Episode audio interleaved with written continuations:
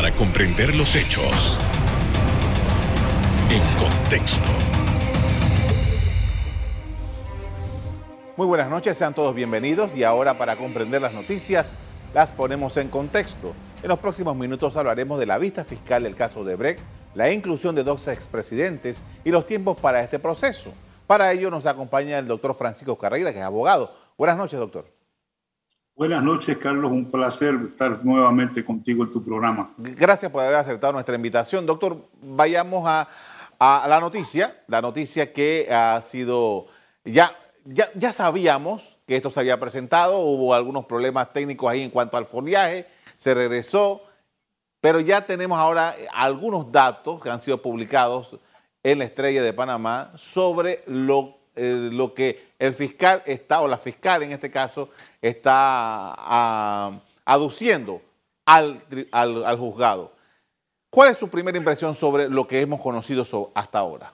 Mira, la primera impresión para mí es que lo que estamos viendo aquí es el resultado eh, de la declaración de culpabilidad que hizo Odebrecht originalmente en un tribunal federal norteamericano, en donde surgieron elementos y hechos que tienen relación directa con Panamá. En esa declaración de culpabilidad, poniendo al margen que la empresa pagó una multa, que sus ejecutivos todos renunciaron a los puestos, eh, tuvieron que llegar a acuerdos con la justicia brasileña. En esa declaración se involucran no solamente a funcionarios panameños de haber recibido fondos de productos de coimas y de actos de corrupción, sino que también se menciona el sistema bancario panameño como un punto en donde se movieron capitales para varios lugares y se recibieron dineros aquí también para pagos de corrupción. Cuando esto ocurre y los ejecutivos, los 76 ejecutivos llegan a acuerdos con la justicia brasileña y, dentro del acuerdo viene el tema de la delación. Ahí es en donde comienza a tener efecto el tema de Panamá. Y el tema de Panamá lo hemos visto nosotros parcialmente en el tremendo trabajo que hizo Adelita Coriat en el caso de las entrevistas y del testimonio del señor Ravelo, que no es el único que tiene relación con Panamá, pero eh, dentro de lo que se puede apreciar, era la persona más importante en ese proceso aquí en Panamá. ¿Qué surge de las declaraciones del señor Ravelo? Para mí lo primero que surge allí es pues, que hay eh, temas muy oscuros o que no se preguntaron o que se prefirieron no preguntarse. Y por eso es que como que le falta sentido a muchos de esos temas. A pesar de esa eh, incongruencia con la declaración y con lo que realmente se buscaba, nosotros encontramos entonces que ahora hay una vista fiscal producto de ese trabajo de delación que en algún momento lo vamos a ver de manera completa cuando esas declaraciones surjan a la luz pública, ya sea dentro del proceso de la audiencia o de alguna manera entonces conozcamos la historia completa. y esto por qué, sí, perdona, esto por qué lo digo yo. Porque recién hoy se publican en Estados Unidos una declaración de culpabilidad de dos banqueros austríacos que hacen lo que no hace la declaración del señor Ravelo ni la investigación que se hizo en Panamá, que es determinar en bancos fuera de Panamá que hay relación con funcionarios de diferentes, eh, del gobierno panameño que recibieron, en este caso se habla de 10 millones de dólares. Es decir, que la información que no surge directamente de la vista fiscal o del análisis de las declaraciones del señor Ravelo y los otros que participan, nos está demostrando a nosotros que hay hechos que, que vienen y van a venir a Panamá producto de casos como este de los austriacos. Fíjese, aquí es, interesante, usted dice, y efectivamente es que así, surge la situación en Estados Unidos, Estados Unidos da la información de que ha, ha logrado eh, esta declaración de este ejecutivo en los Estados Unidos, Odebrecht es comprometida en Estados Unidos y cae e, esa nota en Panamá y en Panamá entonces, entonces y solo entonces cuando se comienza a investigar este caso. Ahora estamos viendo otro nuevo pronunciamiento de Estados Unidos para los efectos prácticos aquí en Panamá. Ahí esa información que viene de Estados Unidos dice, hay un funcionario, nos dicen quién, del gobierno entre el periodo, creo que año 2011-2012, que está involucrado según esta, esta declaración de estos banqueros. Para los efectos prácticos desde el punto de vista judicial, ¿Qué pasa con esta nueva, estos nuevos elementos? ¿Habría que abrirse otro caso? ¿Cómo funciona esto? Por supuesto. Con esa información que se han declarado culpables estas personas en Estados Unidos, tú tienes suficiente información para pedirle a los Estados Unidos por vía de cooperación judicial que te envíen los detalles de esto. Es importantísimo para nosotros. ¿Por qué esto es tan importante? no tanto por el aspecto de la persona involucrada o personas si, si fuese más de uno, sino por el sistema bancario panameño. Lo que se pone en evidencia con estos banqueros austriacos es el uso del sistema bancario panameño y eso es parte de lo que hace falta en la vista fiscal y en la investigación actual. Todos sabemos que se manejó dinero a través de los bancos panameños, que se pagaron comisiones, que se hicieron de todo. Entonces lo que queremos ahora es que esa investigación llegue de verdad a todos los que lucraron, que no fueron exclusivamente funcionarios del gobierno. Ahora, eh, doctor, hay un punto y es que eh, a lo largo de toda esta investigación que empezó en el año 2016, en varias oportunidades, las fiscales que estaban al frente de esta, de esta investigación decían que ya habían, ya habían hecho juicios, que ya se habían dado condenas, perdón, no juicios, condenas, que ya había habido delaciones, que ya habían habido cooperaciones y que estas personas habían sido ya sacadas de, alguna modo, decirlo, del de el siguiente tramo de esta investigación. Puede que ahí hay cosas que todavía no sabemos que ya se han cumplido. Por supuesto, el, tema es que no lo sabemos. El tema es que este caso se ha manejado en una forma muy especial, muy particular, siempre protegiendo y ocultando nombres que a medida que las investigaciones van saliendo. Entonces, por eso es que nos encontramos nosotros con este sabor de que aquí no se ha llamado a todo el que se debió haber llamado, no se ha investigado a todo el que se debió haber investigado, y lo peor de todo esto es que ese manejo deficiente lo que, lo que va a resultar es que las pruebas nos van a venir de los bancos extranjeros y de operaciones como en efecto han ocurrido en el caso de los eh, hermanos Martinelli Linares con una acusación del gobierno de Estados Unidos y 10 personas más involucradas en ese caso. Y ahora con este tema de los banqueros austriacos que definitivamente van a tener que dar detalles dentro de esa declaración de culpabilidad que está manejándose en Estados Unidos. Con esto vamos a hacer una pausa para comerciales. Al regreso, seguimos analizando los elementos en torno al caso de corrupción con la constructora Odebrecht en Panamá. Ya volvemos.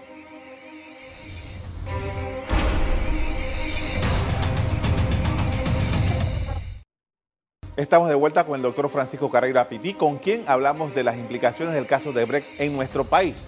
Doctor, básicamente lo que nosotros hemos estado trabajando, investigando en Panamá desde el 2016 a esta parte, es el caso de corrupción de Odebrecht entre el 2009 y 2014. Creo que, eh, y esa fue la parte que entregó casualmente Estados Unidos. Eso es lo que está en entredicho. Ahora, estamos hablando de un expediente tremendamente voluminoso, en donde hay más de 50 implicados y eso implica más de 50 abogados y hay una corporación que también está eh, señalada. Hablemos de tiempos.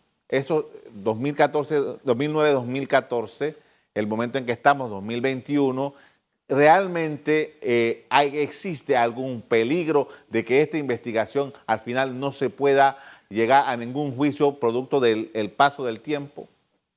Bueno, esa es una deficiencia en el aspecto procesal que tenemos nosotros. En, esta materia lo que la ley siempre ha buscado es que la persona que es acusada de un delito, en primer lugar, se presuma su inocencia. y luego tenga la oportunidad de tener un juicio y dentro de ese juicio pueda presentar sus pruebas. Lamentablemente las técnicas que, han sido adoptadas en Panamá y la legislación que hemos adoptado favorece la prescripción del caso, como ha ocurrido en muchos casos recientemente. Y hoy hemos visto, por ejemplo, una decisión de una juez del sistema penal acusatorio negando una petición de prescripción hecha por los abogados del presidente Martinelli. Ese riesgo de prescripción siempre lo vamos a tener en un expediente tan voluminoso como este, en donde procesalmente va a ser imposible hacer una audiencia con 50 personas y con 50 abogados. Eh, ni siquiera tenemos un lugar físicamente que se preste para hacer algo así. Entonces esto hay que dividirlo, hacerlo por partes. Y yo creo que dentro de esto, por supuesto que hay que manejarse en el tema más delicado que es la acusación de dos expresidentes de Panamá.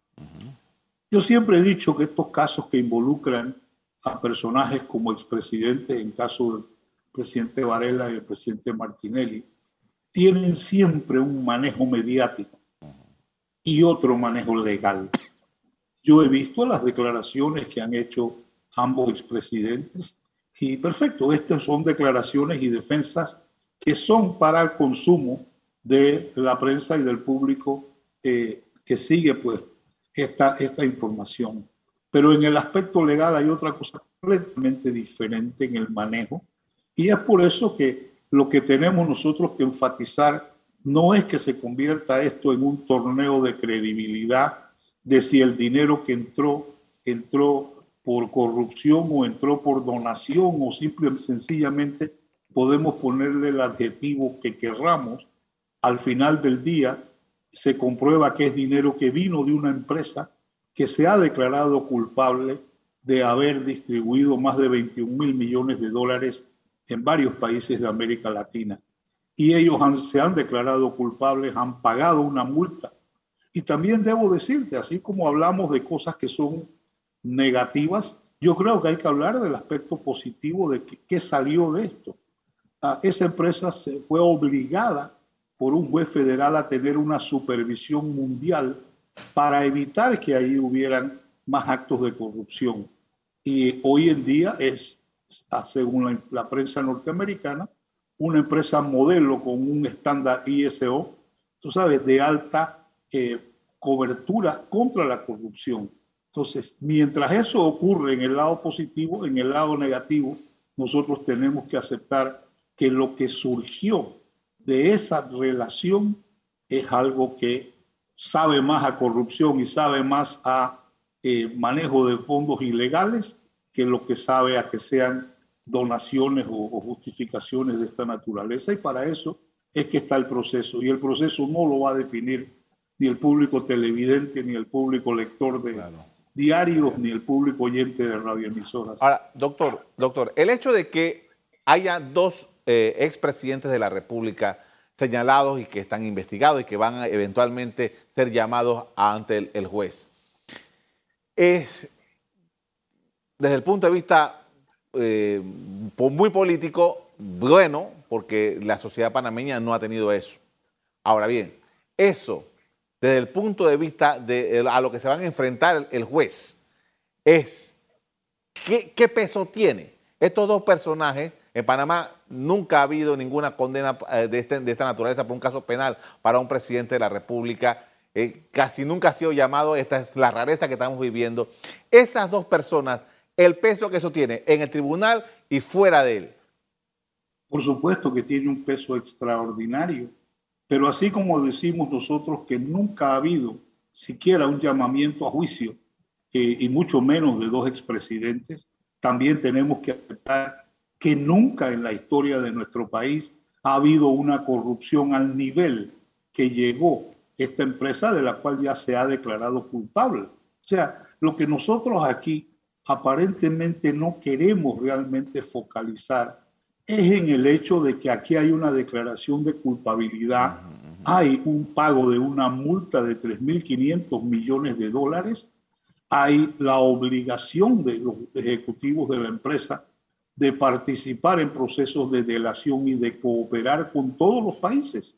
Por eso es que hay países que ya tienen personas que han sido juzgadas y han sido encontradas culpables. Nosotros todavía, y lamentablemente, creo que tengo que decirte, no pasamos del aspecto del show, porque la efectividad del llamamiento a juicio, pues también se convierte en otro evento mediático. Eh, me queda muy poco tiempo, pero quiero dejarlo con una pregunta para la próxima, el próximo bloque, y es en relación a este llamamiento que se está haciendo a una empresa. Con esto vamos a hacer una pausa, doctor. Al volver, seguimos en el análisis de la vista fiscal del caso de Brecht, que tiene 50 implicados. Ya volvemos.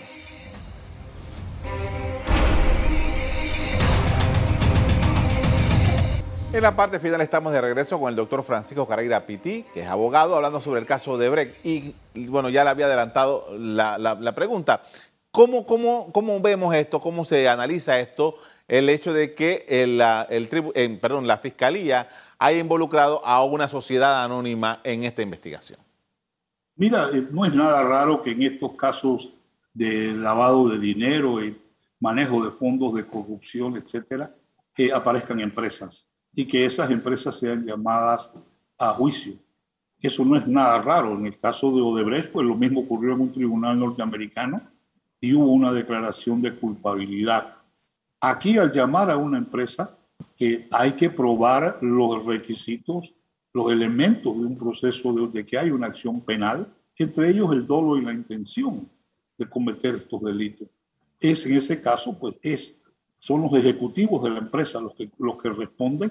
No se puede condenar a, una, a un ente que lo que consta es en un papel su existencia, sino a las personas que han participado allí. En los cargos que se han mencionado contra esa empresa no son claros todavía, lavado de dinero y cosas muy genéricas, pero no se saben los detalles que realmente son los que permiten que se haga ese llamamiento a juicio. Por supuesto que para el proceso panameño va a ser una, una, una de experiencia sumamente interesante por la diferencia de cómo los ejecutivos de esta empresa que son llamados a participar y a dar declaraciones y en realidad al final del día son los que van a recibir una sanción que no sea la sanción monetaria. Cuando vemos en el caso de Odebrecht en Estados Unidos y en Brasil y en otros países, la sanción monetaria es en Estados Unidos fueron 3.500 millones de dólares, que fue la suma que el tribunal encontró que era las ganancias que Odebrecht había obtenido de toda esa gestión de manejo de 21 mil millones de dólares en materia de corrupción y este, este tipo de delitos. Entonces, por eso la sentenciaron a pagar esa multa. Eso sí puede hacerse contra una empresa. Pero mira los ejecutivos como fueron juzgados en otro país inclusive, que recibieron penas de, prisión, otros participaron en la delación. Es decir, esta es la forma como la, con la cual se procede contra una empresa y va a ser un experimento en el, en el sistema legal panameño en un caso tan complicado como este. Ahora, volviendo al tema procesal, eh, las personas que ya eh, eh, hicieron su delación, las personas que ya se les adelantó ese proceso porque cooperaron con la investigación. Eventualmente pueden ser llamadas al juicio en el, en el, en el juzgado. Por supuesto que sí, parte del compromiso que tienen los 76 ejecutivos de Odebrecht es de participar en todas las etapas del proceso que sean requeridos para efectos de contribuir a encontrar a las personas culpables de estos delitos, de la cual ya ellos se declararon culpables en primer lugar. Otra pregunta procesal y es eh, relacionada con el... Sabemos que el, el cargo principal que tiene esta investigación es lavado de dinero y dice la legislación que el delito tiene que haber un delito precedente, un, un, un, acto criminal precedente para poder que sea. En este caso estamos hablando de corrupción de su funcionario público o hay otro cargo que también tenemos que considerar aquí. Básicamente son actos de corrupción y en eso es donde Odebrecht se ha declarado culpable. Recientemente hemos visto en casos de otra empresa que también está relacionada con el sistema de salud panameño, que ha sido juzgada en España, cómo se han ido determinando el manejo de toda una estructura para de allí tener los fondos para entonces pagar por los servicios por los cuales esa empresa recibía los contratos y los sobreprecios que en realidad eh, han causado todo este problema. Ese es básicamente el punto central. Bien, estamos hablando de que este, este juicio se va a llevar a cabo en un juzgado que se ha denominado juzgado de liquidación, es decir, del, viejo sistema eh, judicial panameño. Y quisiéramos saber, a su juicio, tomando en consideración el volumen de esto, ¿qué es necesario para que este, este juzgado y la persona responsable de este juzgado haga un trabajo mm, que, que esté a tono con la situación? Bueno, lo más importante de esto, y cada vez que hablamos de este tema de justicia, quedamos en el mismo punto. Si nosotros no le damos a los, tribunales el apoyo económico necesario para que puedan operar en un caso de una persona, de dos personas, de diez personas, ahora imagínate el apoyo que debemos darle para que participe un caso con más de 50 personas que son llamadas a juicio. Lo más importante de esto es esos funcionarios tienen que sentir el respaldo. Pero si tú vas a manejar esto con el mismo criterio con el que se manejan los casos de Plaza Ágora, definitivamente que esto no va a tener un buen final, porque no hay el aspecto logístico. Y eso es muy importante, porque tienes una obligación de guardar el debido proceso con las personas a las que estás llamando a juicio. Y eso sí es un riesgo muy grande en estas circunstancias. Algunas personas ya están adelantando que dice que es, muy probable que este juicio no quede en nada.